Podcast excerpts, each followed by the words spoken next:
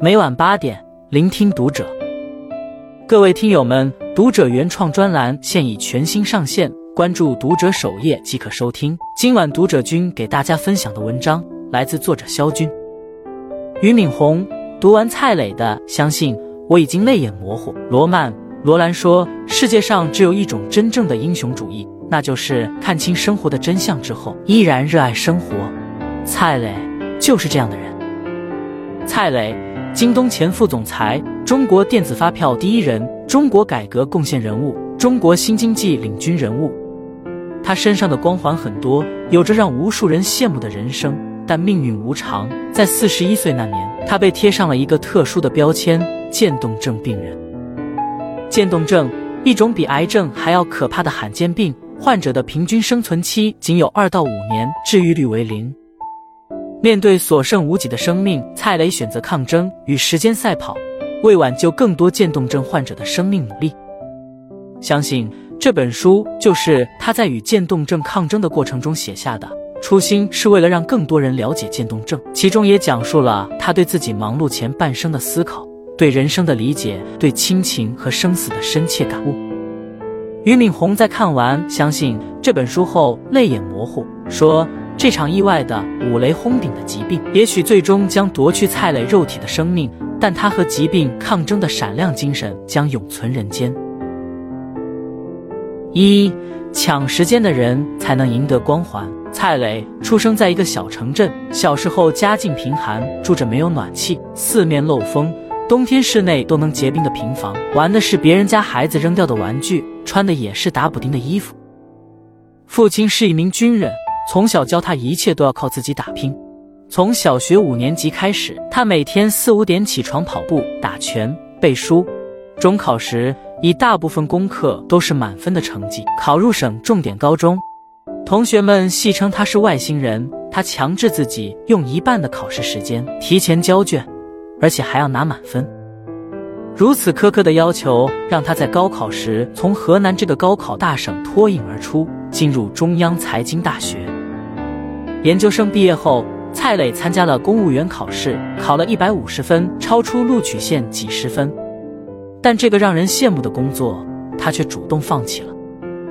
最终，他选择成为一名职业经理人，先后就职于三星集团、万科集团。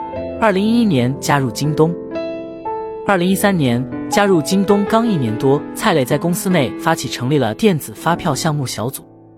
为了设计并合规开出中国内地第一张电子发票，在系统上线前，他几天几夜没合眼，带领团队花四十五天的时间完成了竞争对手十个月干的活儿。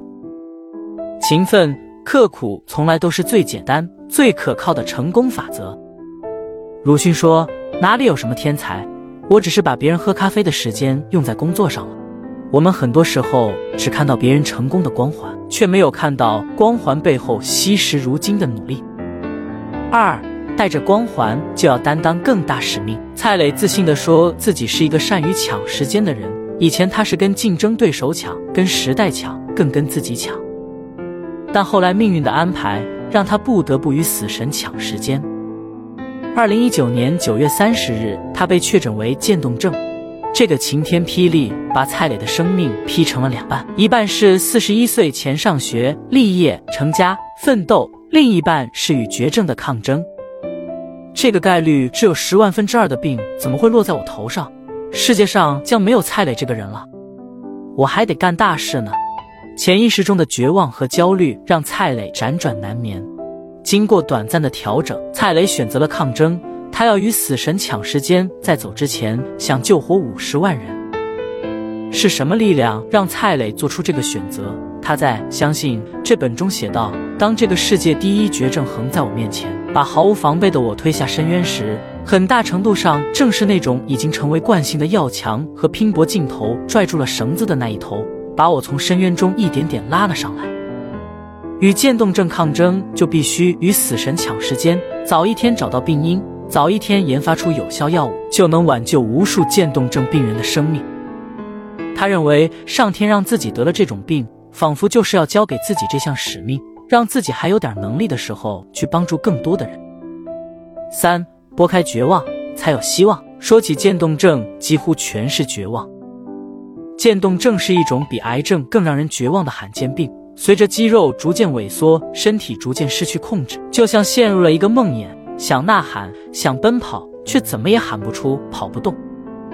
肌肉逐渐萎缩六个字背后，是常人难以想象的折磨和痛苦。喝水、吃饭、穿衣、上厕所、拿手机、打字、说话，你会眼睁睁看着这些曾经轻而易举的事情变得难如登天。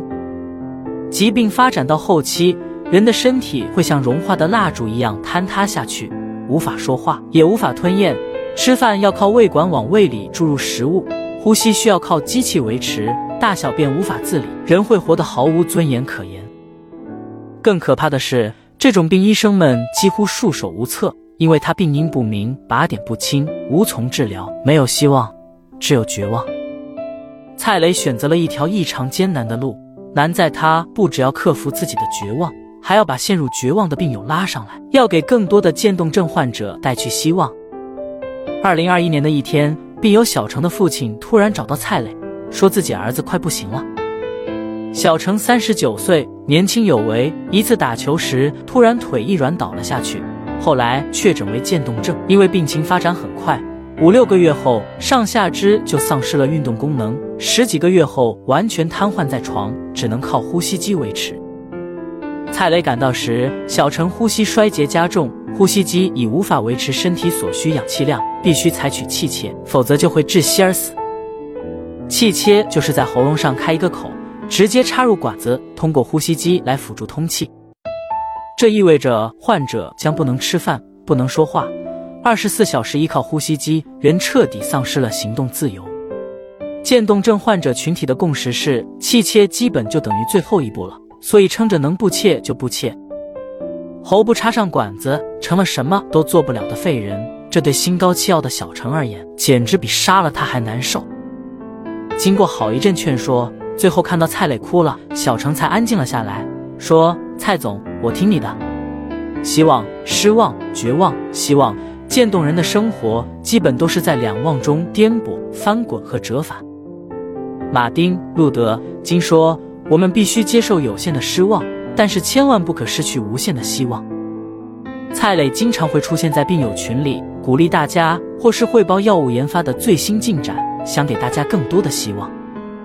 就像有位病友说的：“希望不是说这个药必须出来一定有效，而是你看到有人在推动这件事情，它在发展，它不是静止的，这个就是希望。”四，不怕失败。就是成功。为了攻克渐冻症，他将患者、药企、科学家三方进行资源链接和整合，推动药物管线建设。这是一个自不量力的举动，很多圈内人都认为凭一己之力很难完成，且失败概率极大。一是很烧钱，而且是持续烧钱；二是需要有一个高端、专业、有研究能力的团队才行；第三，周期至少十年以上。且失败的例子很多，一旦失败，一切归零。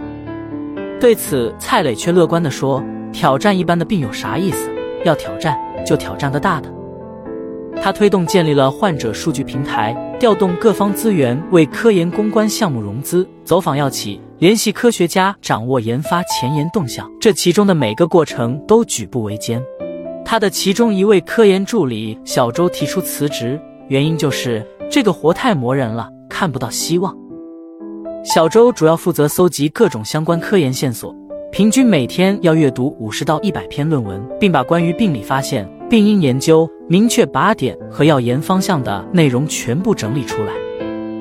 因为渐冻症的病因不明，关于病因有各种猜测，这些猜测里面会引申出一些正在研究以及已研究出来的靶点。这项工作的难度就像是用穷举法来翻拼图。假如整个拼图有一千块，蔡磊及其团队一辈子马不停蹄的翻，也许只能翻开三十块，而且大概率翻不到正确的那块。很多人质疑做这件事情的意义，蔡磊则坚信，至少我们为后人排除了这三十个错误答案，他们就不用重复试错了。所以失败也是有意义的，或者说我已经习惯了失败。蔡磊面对的就是看上无用又无望的劳作，但他从未想过放弃。有时候做一件事的意义不一定在于成功，而在于做这件事情本身。一段视频上，蔡磊的双臂已经抬不起来，肩膀瘦弱，声音嘶哑，但眼神中透出坚定。记者问蔡磊：“如果能重来一次，你是否还会这么拼？”蔡磊说：“会的，我现在不还是这么拼吗？没有什么能打败一颗强大的心，没有什么能阻挡光明。”与渐冻症的抗争，蔡磊一直在路上。关注读者，感恩遇见。